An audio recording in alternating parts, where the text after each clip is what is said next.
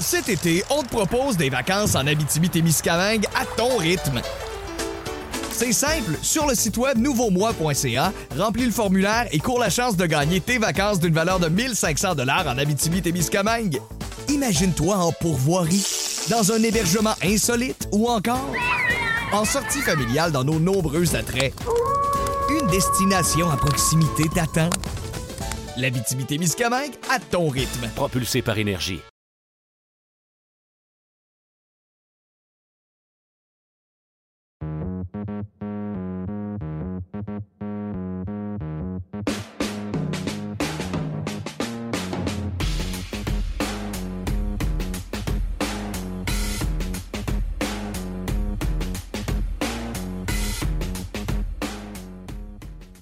Bienvenue au podcast Sac du Car. Mon nom est Didier Orméjuste et cette semaine, je vais recevoir comme invité mon collègue ami Mathieu Prou en compagnie de Mathieu. on va faire un retour sur cette victoire des Alouettes dans le cadre de la demi-finale de l'Est. Les hommes de Danny Machocha ne sont plus qu'à une victoire, une victoire d'une participation à la Coupe Grey pour la première fois depuis 2010. Et justement, Mathieu faisait partie de cette édition. Et comme à l'habitude, on va faire un tour également de ce qui a retenu notre attention. Du côté de la NFL, c'est la neuvième semaine d'activité. Il y a eu des surprises, notamment les Jets qui ont défait les Bills de Buffalo. Et on a eu droit à un autre congédiement d'entraîneur-chef et un choix surprise pour le choix d'entraîneur-chef par intérim euh, du côté d'Indianapolis. Alors, on va jaser de tout ça avec Mathieu. Puis Mathieu va partager également sa réaction excessive à la suite de la neuvième semaine d'activité. Et on va terminer le tout en beauté comme on le fait à toutes les semaines en parlant de fantasy football en compagnie de Marc-André Chaloux. Alors, sans plus tarder, on va accueillir Mathieu et parler justement des Alouettes euh, qui ont défait les Argonauts de Toronto, les Argonauts de Toronto, les Tiger Cats de Hamilton vont affronter les Argos ce dimanche à Toronto. Mais avant de regarder en avant, on va regarder en arrière un peu, Mathieu. Euh, on va revenir sur la demi-finale de l'Est. Écoute, je te donne une page blanche. Qu'est-ce que tu as retenu de cette performance des Alouettes, une première victoire en éliminatoire pour la concession depuis 2014. Ça faisait huit ans, ça faisait longtemps. Alors finalement, les Alouettes qui accèdent à la finale de l'Est. Ben, je pense que, un, c'est ça, le fait que ça faisait si longtemps. Mais il ne faut pas rester euh, pris dans le passé sur cette euh, léthargie des Alouettes des dernières années. Ce que je retiens, c'est le coaching. On a vraiment eu l'avantage. Les entraîneurs des Alouettes ont out-coaché les entraîneurs des Tiger Cats.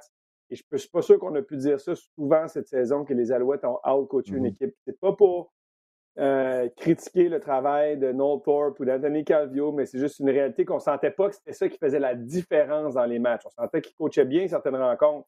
J'ai vraiment l'impression que c'est ce qui a fait la différence dans ce match. Et je m'explique rapidement. En attaque, on a bien évalué ce qu'on avait devant nous. On a bien évalué qui on était et on savait qu'on ne pouvait pas gagner la bataille contre le front défensif des Tiger Cats. Qu'est-ce qu'on a décidé de faire?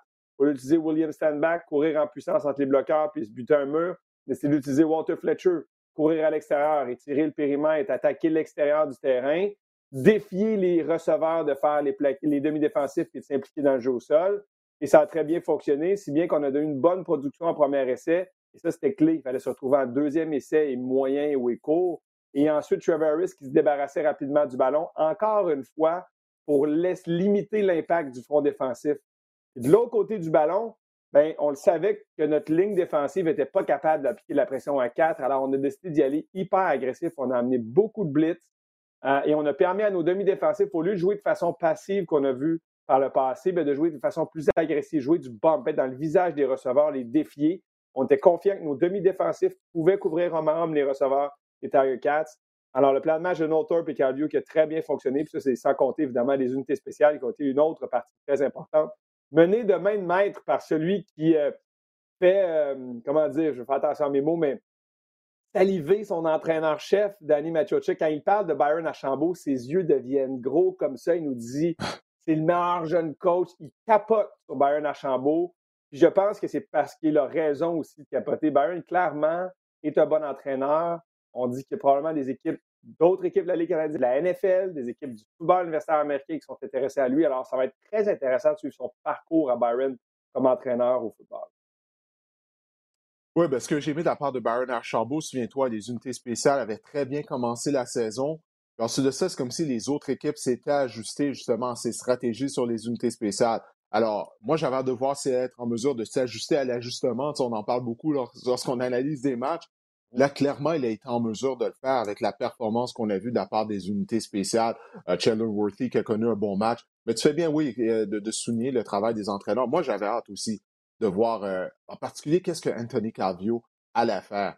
Et puis, euh, le plan de match était idéal pour les raisons que tu viens de mentionner. On a vu lors du dernier mois de la saison l'utilisation de Walter Fletcher. Euh, il a pris un rôle plus important au sein de l'attaque. Alors, c'est ça du bon coaching. C'est d'arriver avec une stratégie, un plan de match et de s'ajuster à notre personnel, s'ajuster aux défis que la défense adverse nous amène. Et puis, on a vraiment bien fait ça euh, du côté euh, des Alouettes, surtout en première demi. En deuxième demi, troisième quart, c'était troisième quart auquel les Alouettes nous ont habitués depuis deux ans. Passage à vide, on a inscrit seulement un botté de précision. Mais au moins, on est demeuré patient avec le jeu au sol. On a continué de courir avec euh, Fletcher et bien sûr William Standback. Ça, ça fait en sorte que les Alouettes ont pu contrôler la deuxième demi, malgré le fait qu'on n'a pas inscrit autant de points qu'en première demi. Parce que ça, c'est quelque chose qu'on a reproché tout au long de la saison à Anthony Carvio de ne pas sélectionner assez de courses, surtout lorsque tu as l'avance ou que le match est mm-hmm. serré. Et c'est ce qu'on a fait. Puis ça, ben, ça a fermé la porte aux, Tiger Cats. Ça réduit le, temps de possession qu'Hamilton avait. Et Mike Jones qui a réussi une interception justement lorsque Hamilton tentait de créer l'égalité et Tiger Cats tirait seulement euh, de l'arrière par huit points. Mike Jones qui a réussi deux interceptions. Alors, ça a vraiment été une excellente performance de sa part. Maintenant, si on regarde de l'avant, on connaît très bien les Argos. Les Alouettes les ont affrontés trois fois au cours de la saison régulière. Le dernier match de la saison régulière, bon, ne voulait rien dire euh, au classement, euh, mais qu'est-ce que tu as observé lors de ce match-là? À quoi tu penses lorsque tu... Euh, qu'est-ce qui te saute aux yeux lorsque tu penses justement à ce duel entre les deux formations lors de la finale de l'Est qui s'en vient dimanche? Moi, je veux rien enlever à Toronto. C'est une bonne formation, c'est une bonne équipe de football. Ils ont terminé au premier rang de l'Est, mais j'ai vraiment l'impression que les deux fois où on a perdu les matchs contre les Argonauts, on s'est tiré dans le pied. On était nos propres ennemis. C'était un peu ça l'histoire des Alouettes cette saison. Quand on a perdu des matchs, on était dans le coup presque à chaque semaine. Euh, c'est une bonne formation, les Alouettes, mais malheureusement, l'indiscipline, ça a été un des gros problèmes de cette formation. Deux, l'incapacité de terminer nos séquences qu'on a réussi à faire contre Hamilton. Donc, on bouge le ballon, on arrive dans la zone payante, puis là, on cafouille. Euh, puis des erreurs ici et là. On se souvient du premier match entre les deux équipes. Là, placement à la fin, 21 verges de David Côté qui est raté, puis on perd le match pour ça. Ça être une victoire, ça. je, pas, euh, évidemment, c'est une défaite là, parce que ça fait partie du jeu. Mais je donne la chance à David Côté de réussir ce placement-là 49 fois sur 50. Une anomalie qui rate un placement de 21 verges, lui qui est généralement fiable. C'est ce que je retiens des affrontements entre les Argonauts de Toronto. Il y a deux matchs significatifs, comme tu le disais. Puis les deux fois où on a perdu, j'ai l'impression qu'on avait la chance d'aller remporter ce match-là, mais on a cédé ou on a fait une erreur, on a cafouillé ici et là pour faire en sorte que les Argonauts sont sortis avec la victoire. Si on protège le ballon, si on joue de façon disciplinée, qu'on ne tombe pas dans, le panneau de, gars qui vont japper, parce que ça va japper l'autre bord beaucoup. Là, je pense à Chris mm-hmm. Edwards, le secondaire du côté large. Il y a beaucoup de demi-défensifs très vocales. Les il faut rester calme. Il ne faut pas avoir, tu sais, Pierre Lestage, je ne veux pas le, en tout du boss, mais des erreurs comme cette semaine, puis de répliquer avec un coup de tête là, un joueur adverse, on ne peut pas avoir ça en fin de semaine. Il faut absolument, absolument jouer avec une tête froide, disciplinée. Puis je pense que si on fait ça, on a des bonnes chances de l'emporter dans ce match. Moi, je suis d'accord avec toi. Je vais même remonter à la saison dernière, la saison 2021. Je sais que les Argos ont terminé au premier rang de la section S, mais pour moi, il n'y avait aucun doute que Montréal était euh, une meilleure équipe que Toronto. Euh, d'ailleurs, Stambach s'était amusé au dépens des Argos lors des deux duels euh, contre Toronto. Et euh, cette année, je pense la même chose. Je pense que les Alouettes sont une meilleure formation euh, que Toronto. Mais Claude Bethel Thompson, leur carrière, est-ce qu'il va être en mesure de bien protéger le ballon? Parce que c'est ce que Trevor Harris fait depuis environ un mois, un mois et demi. Il est en mesure d'éviter les revirements, puis ça, naturellement, ben, ça augmente les chances de probabilité de gagner à la rencontre. Mais en plus de ça, souviens-toi, lorsque les Alouettes ont joué contre les Argonauts à Toronto il y a deux semaines lors du dernier match de la saison régulière, les Argos avaient principalement reposé tous leurs joueurs partants ou à peu près. Donc, ça fait trois semaines, ça fait trois semaines que plusieurs joueurs clés des Argonauts n'ont pas joué. Là, c'est très long. Si on regarde du côté de l'Ouest, les Blue Bombers étaient déjà assurés de la semaine de congé. Ils ont quand même fait jouer leurs partants lors du dernier match de la saison régulière parce qu'ils savaient que s'ils ne les faisaient pas jouer, ben, ces joueurs-là n'allaient pas jouer pendant trois semaines.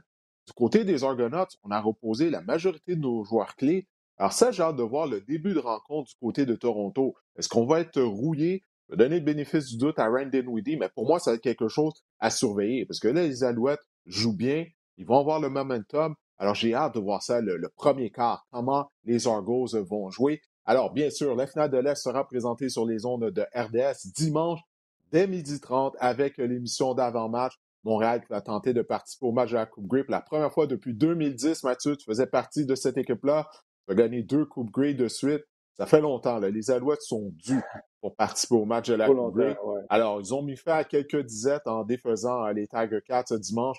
On va voir si on peut mettre fin à la plus grosse disette, celle euh, sans participation au match de la Coupe Grey. Il y a un dossier qu'on va devoir, devoir surveiller du côté des Alouettes une fois que leur saison sera terminée. C'est à savoir qui sera le prochain entraîneur-chef euh, de l'organisation montréalaise. Annie Machocha a dit qu'il n'avait pas l'intention de diriger l'équipe euh, la saison prochaine. Il veut se concentrer sur son poste de DG.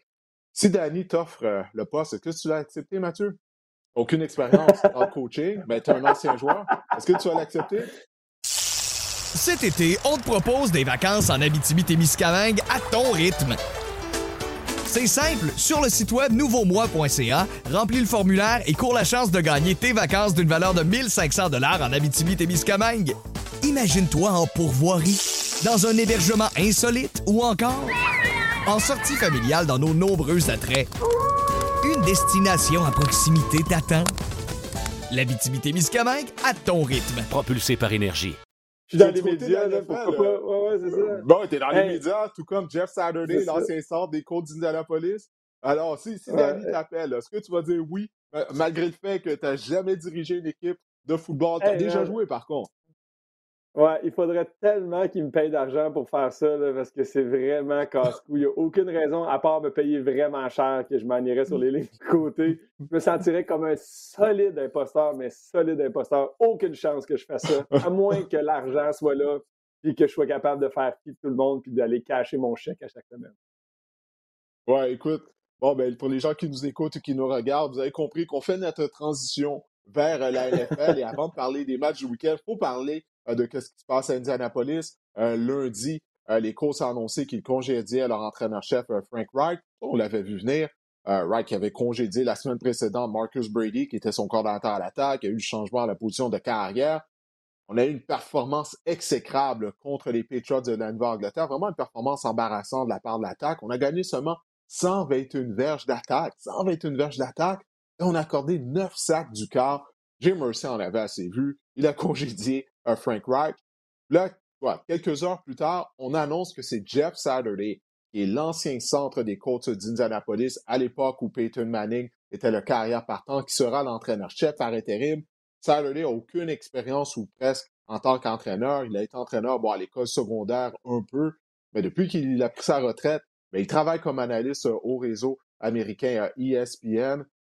Mathieu, ça a été quoi ta réaction lorsque tu as appris ça? Puis, et tu l'as mentionné, c'est casse-cou.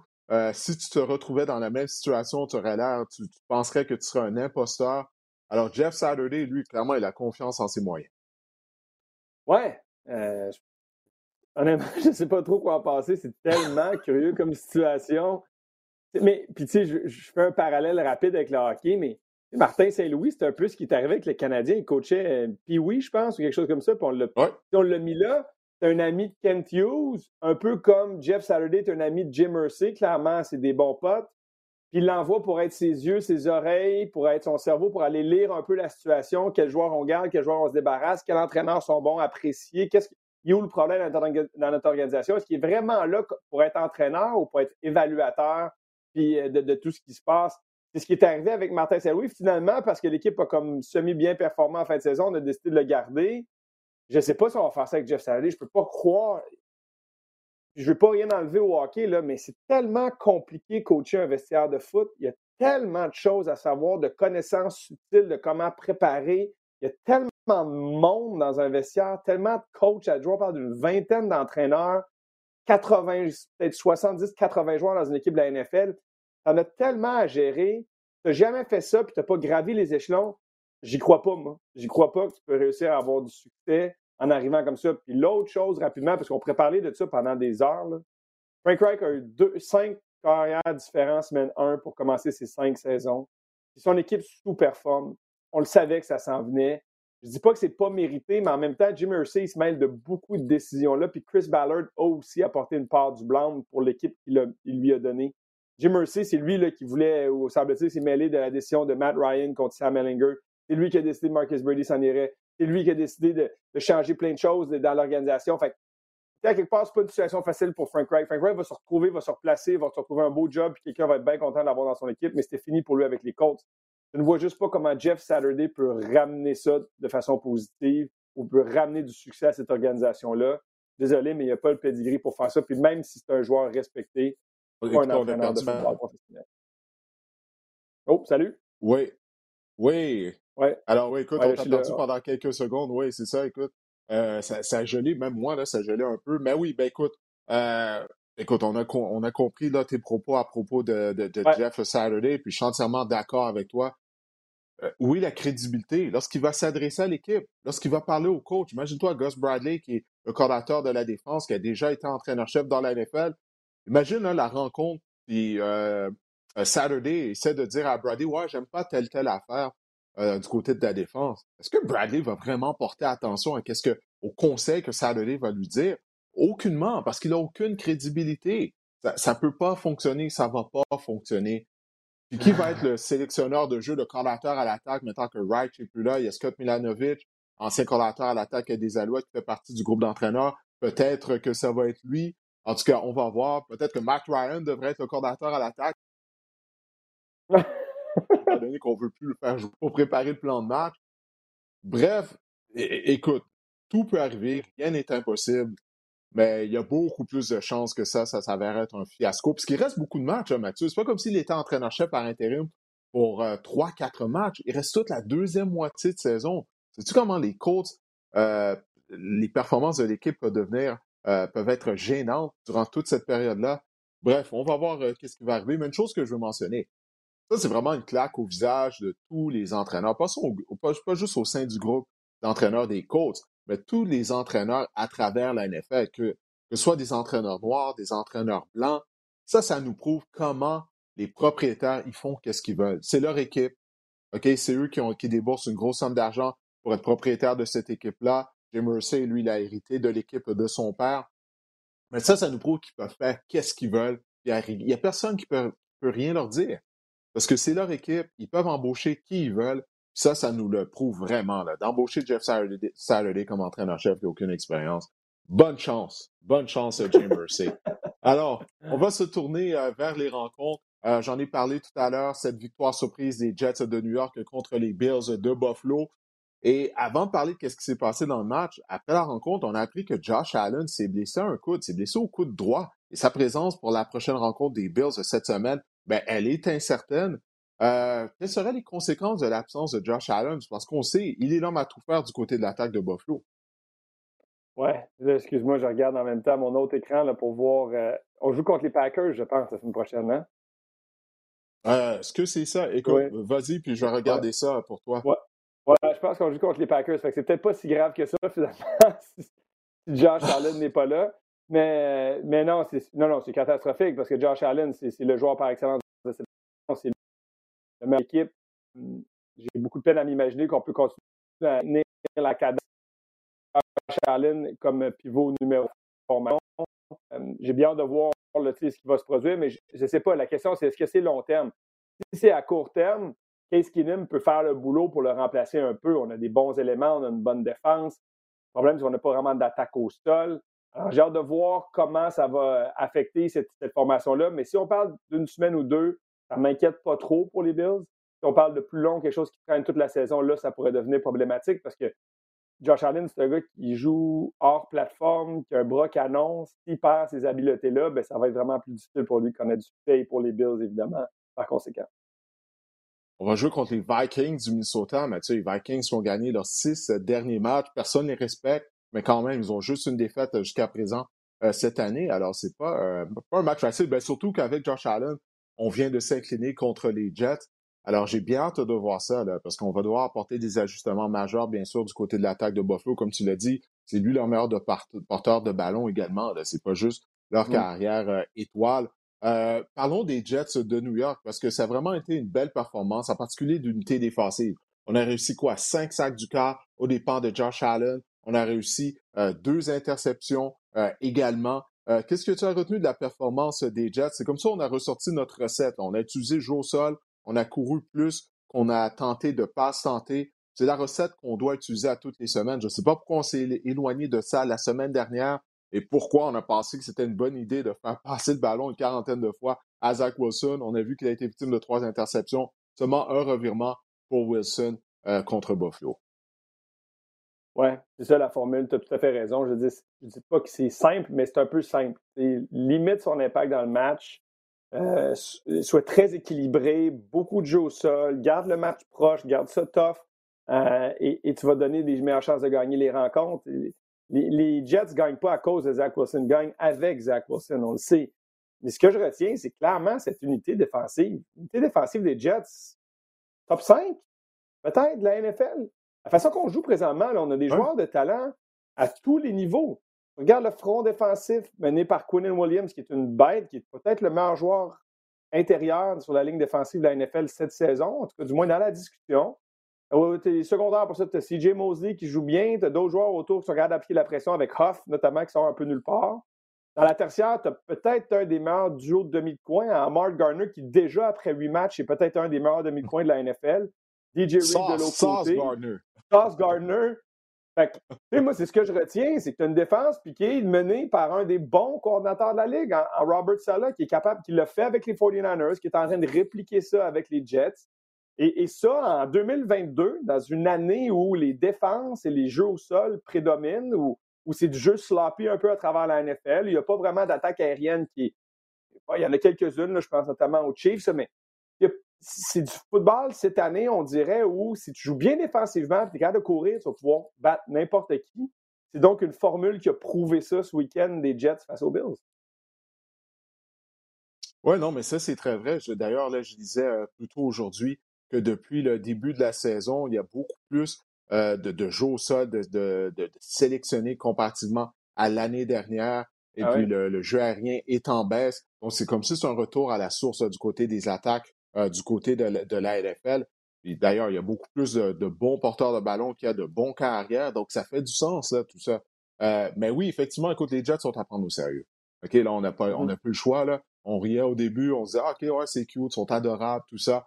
Mais ça à prendre au sérieux, je crois aucunement en Zach Wilson. Moi, tu me pointes du doigt. Ben ouais, écoute, j'ai 60 ans d'histoire derrière moi. Mis à part le, le Super Bowl 3, avec Joe Namath, ils ont gagné. Il n'y a jamais rien de bon du côté des. Jets. Il y a eu quelques passages ici et là, euh, les deux années euh, avec Mark Sanchez. Mais mis en part de ça, on n'a jamais eu de succès. Mais tout ça pour dire, ouais, ça va prendre sérieux pour les raisons que tu viens de dire. Euh, c'est pas comme s'il y avait des équipes dominantes euh, du côté de la NFL cette année. On croyait que les Bills allaient être cette équipe-là, mais là, ils viennent de perdre contre les Jets.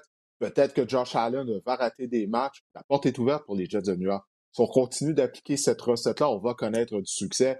On a mentionné le nom de Sauce Gardner. C'est toute une bataille qu'il a livrée à Stephen Diggs, un des meilleurs receveurs de passe de la NFL. Il a réussi une interception. Diggs a réussi des catchs aussi. Mais c'était, en tout cas, en, tant qu'ancien demi-défensif comme tu es, euh, je suis sûr que tu as été euh, heureux de voir ça, la bataille que les deux joueurs euh, se sont livrés. Tout cas, j'ai hâte de voir la suite des choses pour, pour les Jets oui, je crois aux Jets. J'ai pas peur de le dire, mais je crois pas en Zach Wilson. Donc, c'est juste ça. Maintenant, on va se transporter du côté de Green Bay où ça va vraiment pas bien. On a perdu contre les Lions, Mathieu. Contre les Lions de Détroit, 15 à 9. 9 points marqués seulement contre la pire défense de la NFL. Je sais pas si c'est le fond du baril pour les Packers. Si ce n'est pas, mon Dieu, que ça va être laid. Que... Parce qu'il reste, encore une fois, une deuxième moitié de saison. On est à la mi-saison. Euh, présentement, ah, trois interceptions pour Aaron Rodgers. Écoute, je te donne une page blanche pour parler des Packers parce que je ne sais plus quoi dire. C'est la même chose semaine après semaine, on dirait. Ouais, ben c'est ça, justement. Moi non plus, je ne sais plus quoi dire parce que c'est la même chose qui se répète. Puis là, on a perdu les services de Rashawn Gary, qui était peut-être notre meilleur joueur défensif, celui qui réussit à hmm. appliquer de la pression.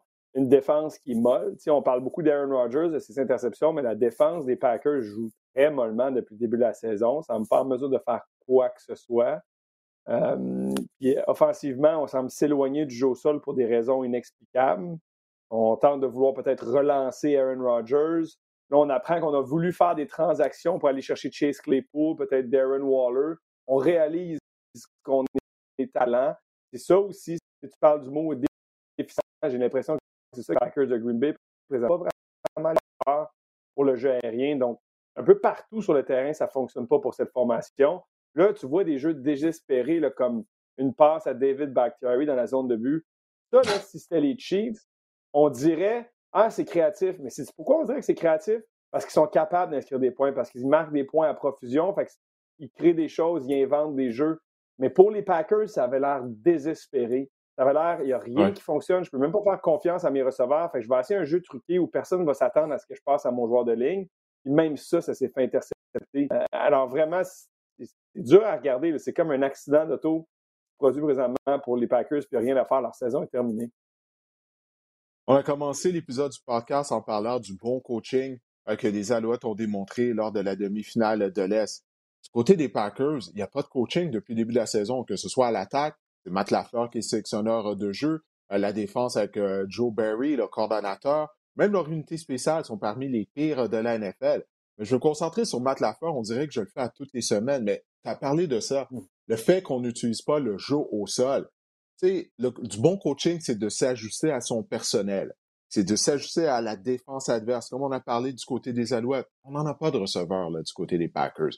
Non seulement ça, on a perdu les services de Romeo Dobbs. Bon, c'est pas comme s'il était le prochain Calvin Johnson, mais quand même, qu'est-ce qu'on a?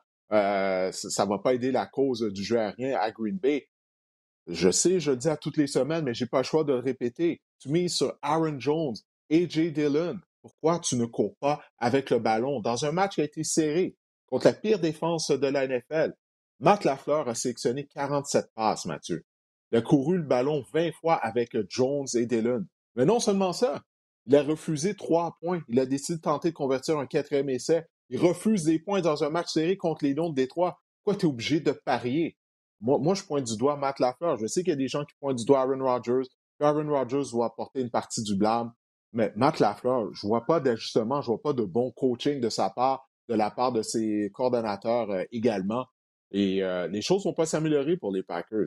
Euh, pour moi, ça, c'est évident que du côté de Green Bay, euh, on n'a pas atteint le fond du baril. Cette défaite-là contre les Lions, j'ai l'impression qu'on va encaisser d'autres revers euh, similaires euh, du côté de Green Bay. On reste du côté de la section nord de l'Association nationale. Les Bears de Chicago, ils recevaient les Dolphins de Miami. C'était un match très serré, un match enlevant même. C'était une victoire des Dolphins par la marque de 35 à 32.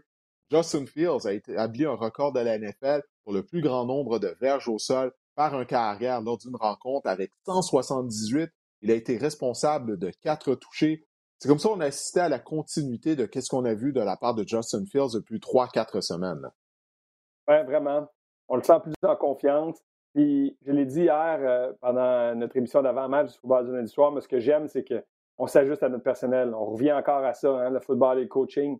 On réalise que Justin Fields, c'est pas un passeur de premier plan. Alors, qu'est-ce qu'on fait? C'est un bon coureur. Utilisons ça pour l'instant, puis laissons-le tranquillement devenir un bon passeur, voir s'il est capable de s'améliorer dans cette phase de jeu dans sa carrière. J'ai dit deux noms hier, puis je répète les deux mêmes, mais Jalen Hurts. Jalen Hurts, c'est quand même un meilleur passeur initialement que Justin Fields, à mon avis. Josh, Josh Allen, c'était pas un très bon passeur sa première année. Souviens-toi, il complétait moins de, pas loin de 55% de ses passes. Il y a beaucoup de difficultés. C'est des passes imprécises, errantes partout.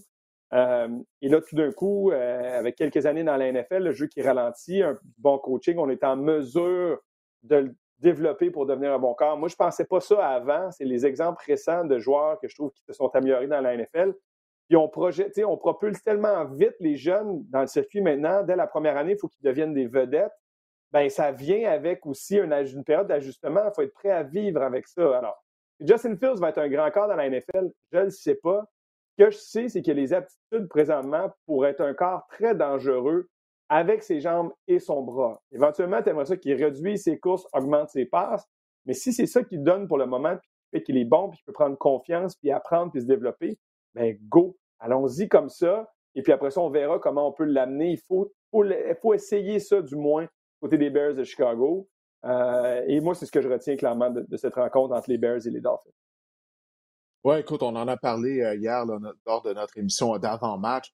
Euh, Fields, écoute, il a une grande amélioration à faire en tant que passeur. Parce que lorsqu'on regarde ses statistiques durant la rencontre, seulement 4,4 verges en moyenne par passe tentée. Alors ça, c'est vraiment, vraiment pas beaucoup. Il doit continuer de s'améliorer, mais comme tu l'as dit, Josh Allen, ce bon, ce bon exemple.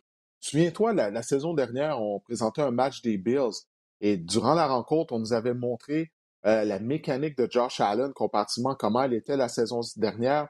lorsqu'il jouait à l'Université du Wyoming, il était tout croche lorsqu'il lançait le ballon. Il n'y avait aucune mécanique. C'est comme s'il n'avait jamais été coaché euh, ou presque. Alors, est-ce qu'on peut aider Justin Fields de cette façon-là? Il y a seulement le temps euh, qui va nous donner euh, une réponse, mais il est tellement un bon athlète et il est travaillant. Alors ça, ça lui donne une chance justement de s'améliorer. c'est la même chose qu'on disait de Josh Allen. Il était tout un athlète, il était travaillant, puis il a réussi à s'améliorer. On va voir si Fields peut s'améliorer en tant que passeur. C'était encore une fois tout un match de la part de Tyreek Hill, 7 réceptions, 143 verges. Euh, il a inscrit un touché. S'il maintient la cadence, Mathieu, il va terminer à la saison avec 144 réceptions et 2085 verges. Ça, ça serait bien sûr un record de la NFL en tant que verge gagné. Jamais un receveur a gagné plus de 2000 verges euh, en une saison. Et la défense des Dolphins, par contre, moi, elle m'inquiète. Elle est vraiment loin d'être solide. Je sais qu'on a fait l'acquisition de Bradley Chubb. On lui a donné une grosse prolongation de contrat. Pour moi, Bradley Chubb ne vaut pas le contrat qu'on lui a donné c'est pas un joueur qui va te donner 12 sacs par année. Là. Il l'a fait une fois, c'était lors de son année recrue. Euh, il a un gros physique, 275 livres, mais c'est pas Von Miller. C'est pas un joueur explosif sur le coin de la ligne. J'ai hâte de voir qu'est-ce que ça va donner. Je sais qu'on avait besoin criant, un besoin criant euh, chez les chasseurs de cartes du côté des Dolphins, mais pas convaincu que Bradley Chubb va être la solution.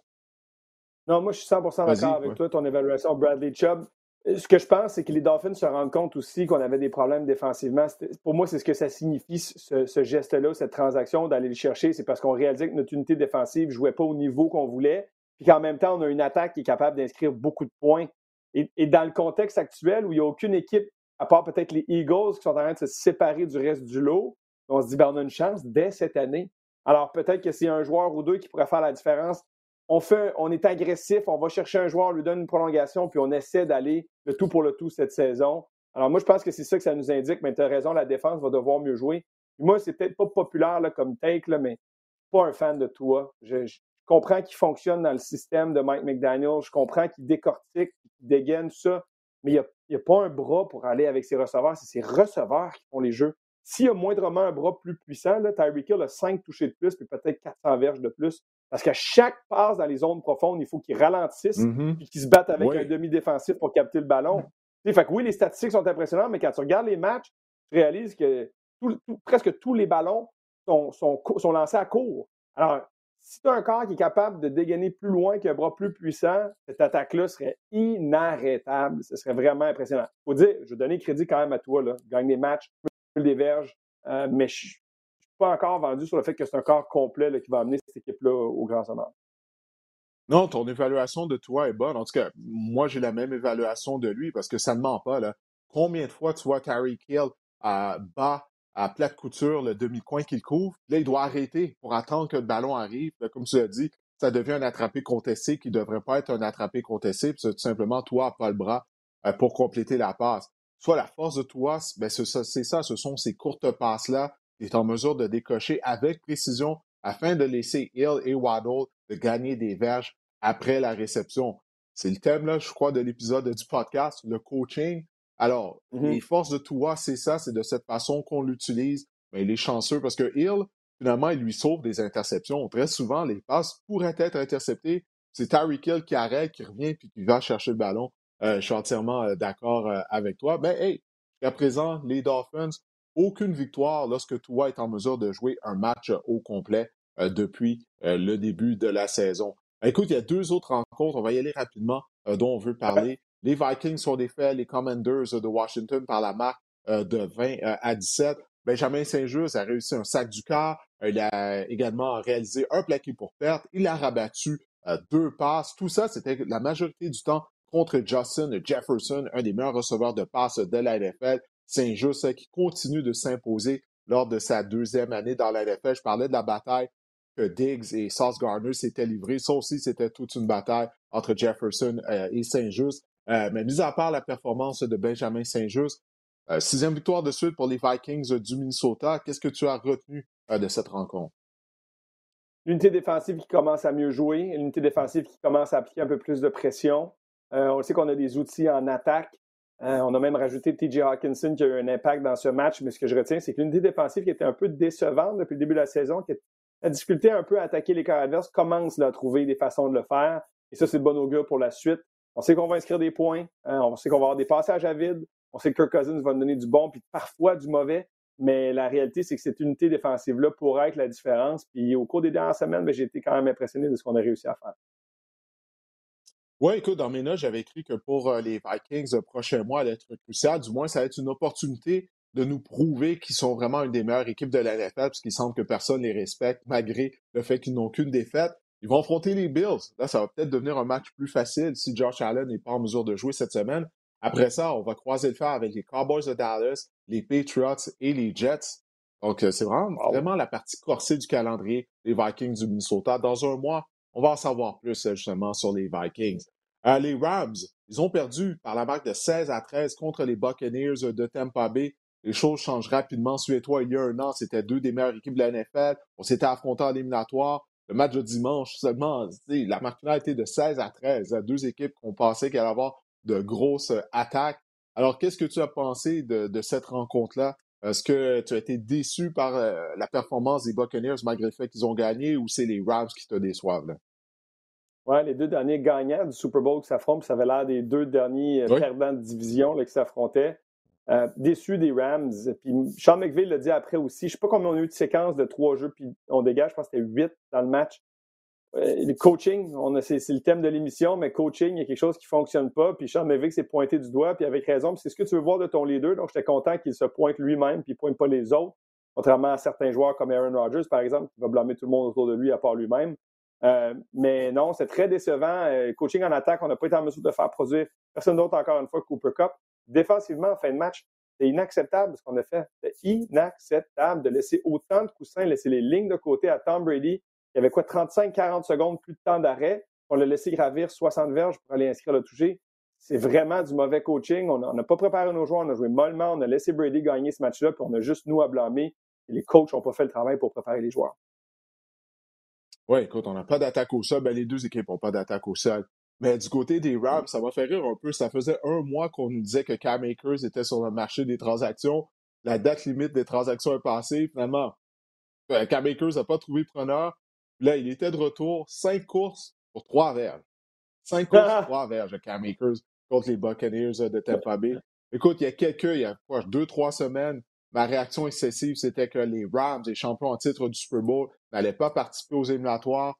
À chaque semaine, ma réaction excessive semble devenir une réalité euh, du côté des Rams de Los Angeles. Puis justement, je vais te demander quelle est ta réaction excessive à la suite de la neuvième semaine d'activité? Cet été, on te propose des vacances en Abitibi-Témiscamingue à ton rythme. C'est simple, sur le site web nouveaumois.ca, remplis le formulaire et cours la chance de gagner tes vacances d'une valeur de 1500 dollars en Abitibi-Témiscamingue. Imagine-toi en pourvoirie, dans un hébergement insolite ou encore en sortie familiale dans nos nombreux attraits. Une destination à proximité t'attend.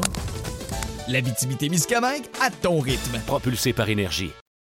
Gino Smith va signer un contrat de trois ans pour une valeur de 35 à 40 millions par année d'ici la fin de la saison. Il mérite, il est absolument extraordinaire. Six victoires, trois défaites pour son équipe. Il a 15 passes de toucher, quatre interceptions, coefficient d'efficacité de 107.2, complète 73% de ses passes. Et les Seahawks vont gagner l'Ouest de la nationale. Gino! Écoute, c'est ça, c'est vraiment incroyable qu'est-ce qui se passe à Seattle. Hein? il connaît vraiment toute une saison. Il est pressé avec ses passes. Écoute, c'est tant mieux pour lui. C'est une réaction excessive, mais qui va peut-être devenir une réalité au rythme où vont les choses. Moi, de mon côté, ma réaction excessive, c'est que Josh McDaniels, entraîneur-chef des Raiders de Las Vegas, sera congédié à la fin de la saison régulière. hey, ça n'a pas de bon sens. Ils menaient 17 à 0, euh, les Raiders. Ils ont trouvé une façon de perdre. Euh, ils ont maintenant une fiche de deux victoires et six défaites. C'était la troisième défaite cette saison euh, au cours d'un match que les Raiders avaient une avance de 17 points ou plus. Imagine-toi. Donc, ça, ça en dit beaucoup sur mm-hmm. l'état de leur unité défensive. Je veux me concentrer sur Josh McDaniels, Mathieu.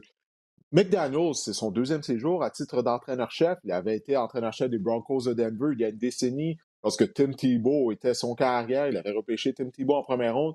Mais s'affiche comme entraîneur-chef des Broncos avait été de 11 victoires, 17 défaites. Il avait été congédié. Au total, si tu inclus sa fiche de 2 et 6, 13 et 23 comme entraîneur-chef Josh McDaniels. Il m'a vraiment l'air de quelqu'un qui est très bon comme coordinateur, mais qui est simplement, simplement pas capable de faire la transition comme entraîneur-chef. Alors ça, c'est ma réaction excessive. Je sais qu'il a signé un contrat de 4 ans, mais n'empêche, je crois qu'il va être congédié à la fin de la saison. C'est ma réaction excessive de la semaine. Vas-y.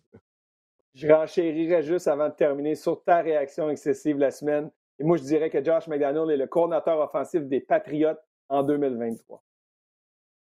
Ah, il va retourner à la Angleterre pour la troisième fois de sa carrière. Yes. Ça serait gênant pour lui. Ça serait gênant pour lui. Mais honnêtement, c'est à ce place où il a connu du succès. Il avait même été coordinateur à l'attaque des, des, Rams. À l'époque, ils étaient toujours à Saint-Louis. Ça n'avait pas fonctionné. Écoute, peut-être c'est juste là qu'il peut connaître du succès. Hein. Ça, ça, arrive des fois, en tout cas. Mais mm-hmm. écoute, on va se laisser là-dessus, Mathieu. Euh, je te remercie euh, euh, de, ta, participation, oui, bien sûr, au podcast. On a une grosse semaine qui s'en vient avec la finale de l'Est entre les Alouettes et les Argonauts de Toronto. Bien sûr, match du jeudi soir également du côté de la NFL qui sera présenté sur les ondes de RDS. Alors, du football, il y en a, il y en a beaucoup. On se plaint pas. Écoute, je te souhaite de passer une bonne fin de journée, puis bon, on va se voir jeudi soir. Yes, merci Didier. Bon, bon restant d'épisode. Merci beaucoup, Mathieu. Attention à toi. Alors, c'était Mathieu Prou, bien sûr, ancien des Alouettes de Montréal, analyste à RDS, animateur du football. Bref, vous connaissez bien euh, Mathieu. On va se tourner maintenant du côté du fantasy euh, football. C'est la mi-saison hein, déjà, ça va tellement vite. Ça va être la dixième semaine d'activité qui va commencer euh, jeudi soir, Marc-André.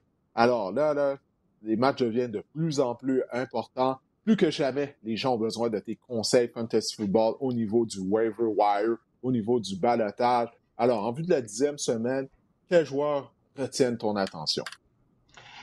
Didier Justin Fields est encore disponible dans plus de 50% donc dans plus de la moitié des ligues fantasy. C'est selon ESPN, euh, e entre autres.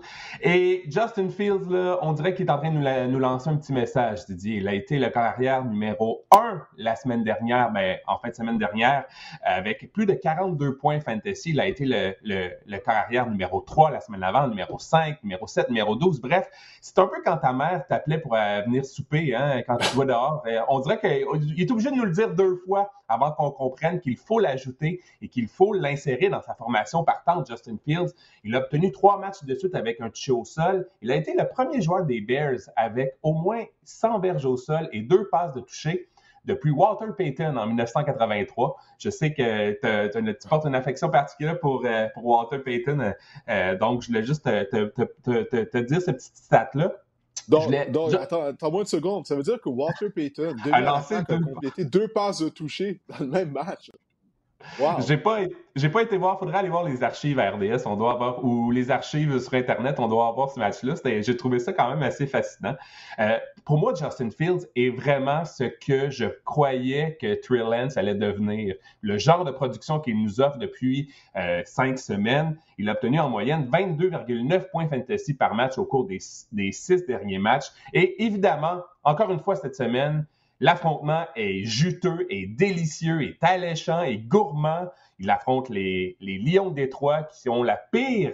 Ils ont accordé les hmm. Lions le plus grand nombre de verges par match. C'est 413 verges par match. Donc, Justin Fields, s'il vous plaît, s'il traîne encore sur votre fil de joueurs autonomes, ajoutez-le, insérez-le. Justin Fields, c'est vraiment euh, un joueur, c'est un must-start, comme on dit en anglais cette semaine, absolument.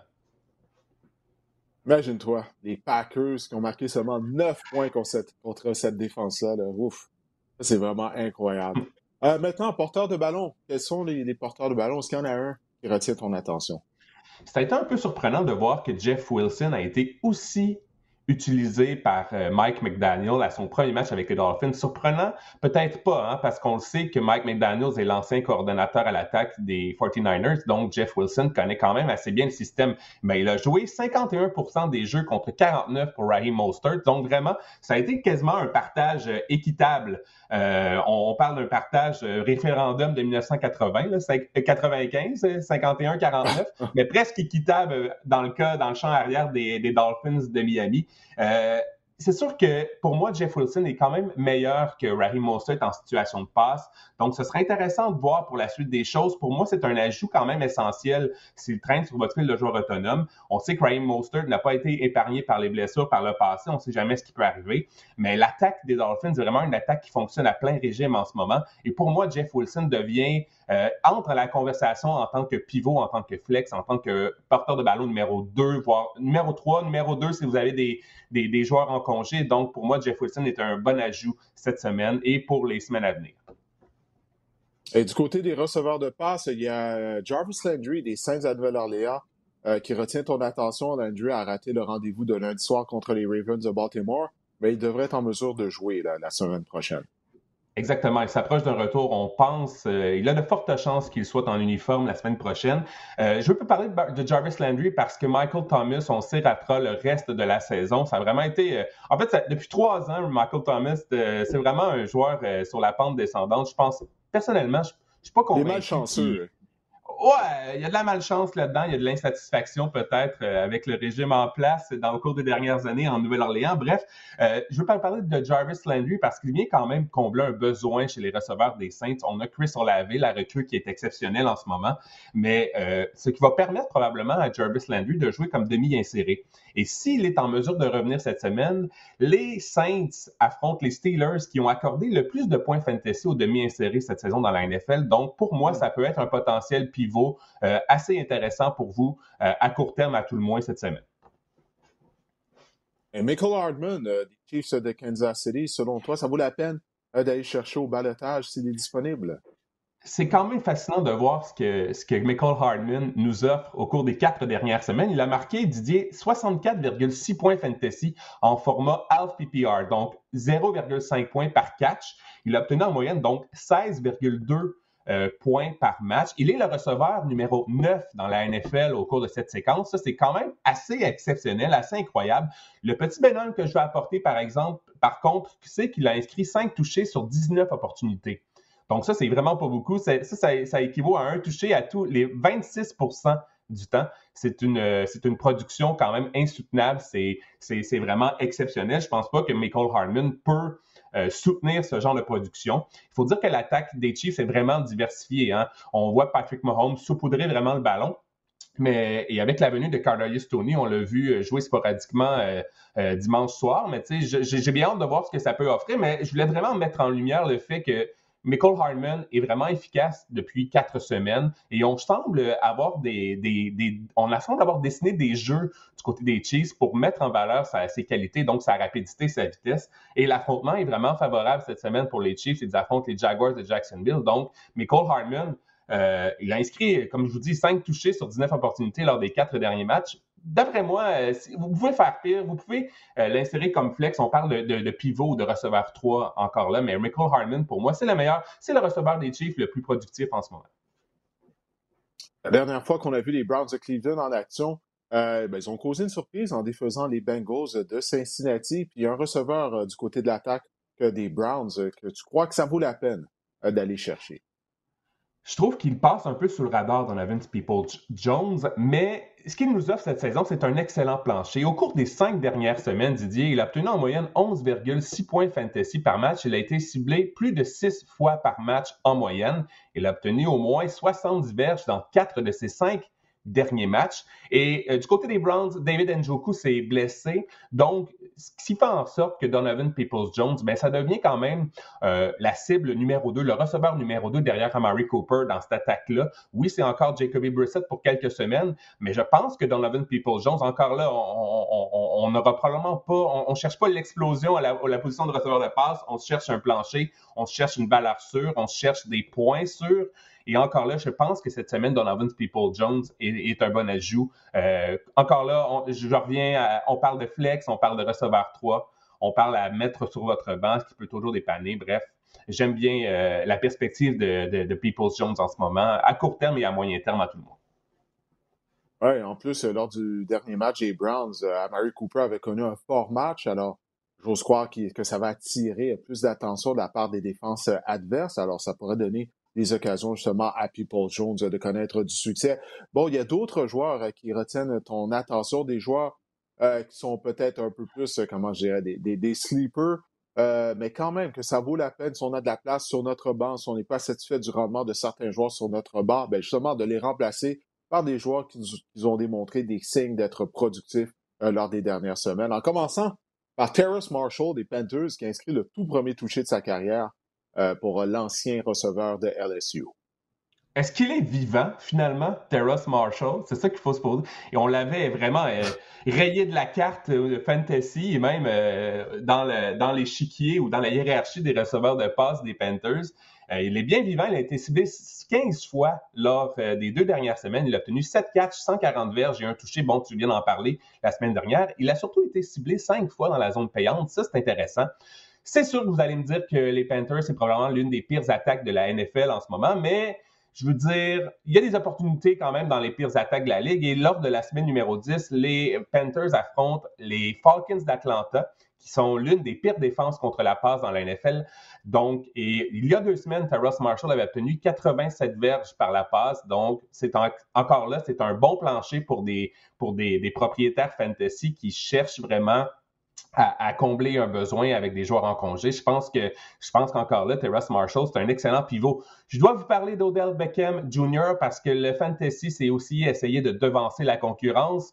Euh, il y a la nouvelle, j'ai lu dernièrement, il y a une nouvelle qui dit que Odell Beckham serait probablement obtiendra le feu vert des médecins pour, euh, pour, pour s'entraîner de nouveau, pour signer un contrat d'ici la fin de la semaine. Et on sait qu'il y a beaucoup d'équipes qui sont intéressés à ces services. On parle, les rumeurs veulent, euh, parlent des, Bills, des Niners, des Rams et surtout des Cowboys.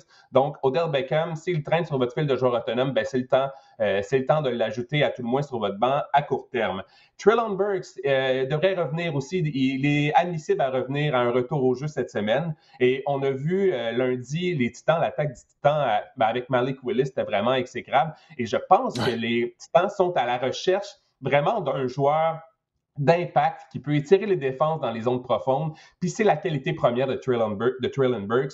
C'est sûr que les Titans affrontent les, Broncos cette semaine, ce ne sera pas évident, mais par, par, la suite, on parle des Packers, on parle des, Bengals, donc Traylon Burks, s'il traîne sur votre, votre fil de joueur autonome, il devient intéressant. Et je veux vous parler de deux allées rapprochés. Le chouchou de ce podcast, Cole Kemet, a, écrit, a inscrit trois touchés lors des deux derniers matchs. C'est sûr qu'il est intimement lié.